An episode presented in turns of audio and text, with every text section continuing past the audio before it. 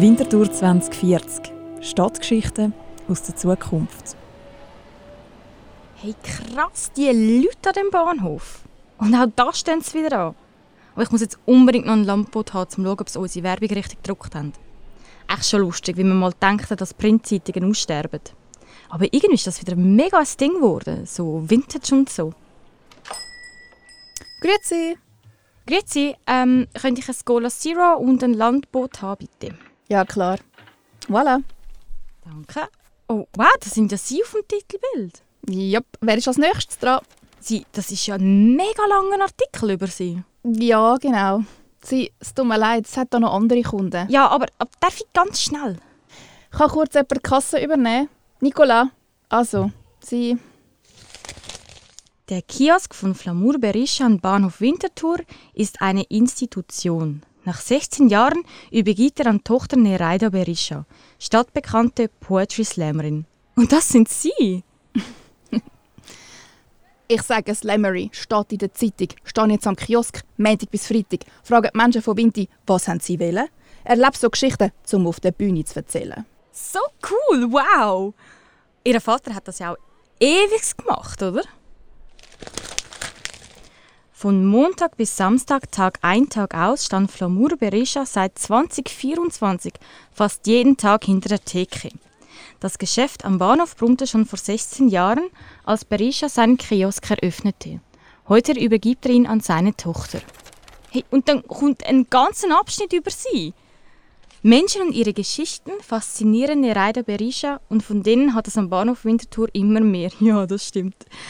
Waren es vor 20 Jahren noch 120.000 Menschen, die jeden Tag durch den Bahnhof strömten, sind es heute 160.000. Schon krass. In 20 Jahren eine Zunahme um über einen Drittel. Das bedeutet für Nereida Berisha mehr Kundschaft, mehr Umsatz, aber auch mehr Arbeit. Ja, das ist schon krass. Der Bahnhof sieht so anders aus als noch vor 10 Jahren. Nur schon zum Beispiel die neuen Unter- und Überführungen geben einen viel besseren Zugang. Ich meine, Sie sehen es ja um uns herum. Um die Stosszeiten können wir uns amigs kaum mehr vor Kunden retten. Jetzt ist das Schlimmste für den Abend ja schon wieder vorbei. Aber wir haben jetzt auch noch bis um 11 Uhr offen. Ja, genau um das geht es dann nachher, wie sich der Bahnhof entwickelt hat. Der Bahnhof wurde durchlässiger. Die Distanz zum Spital zum Beispiel scheint viel kürzer. Und trotzdem oder gerade deswegen spielen sich hier vor dem Kiosk Berisha immer wieder filmreife oder eben Slam-Poetry-würdige Szenen ab. ja, manchmal glaubst du fast gar nicht, was da alles passiert. Aus diesen Geschichten habe ich schon ein paar Slam-Texte gemacht. Und ich meine, jetzt werden es immer mehr Passagiere. Wenn bis in 10 Jahren über 180'000 Leute den Tag hier durchpendeln, dann gibt es wahrscheinlich noch ein paar gute Geschichten. Ui, ja, das glaube ich sofort. Hey, ähm, sorry, ich lasse jetzt wieder. He? Danke vielmals, einen schönen Tag. Nein, gar kein Problem. Auf Wiedersehen. Die einen Leute haben schon das Gefühl, ich sage zum Spass da. Hey, nein.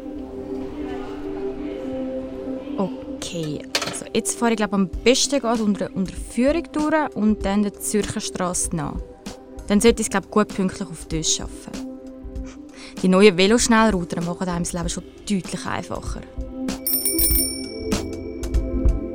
Winterthur 2040. Stadtgeschichten aus der Zukunft.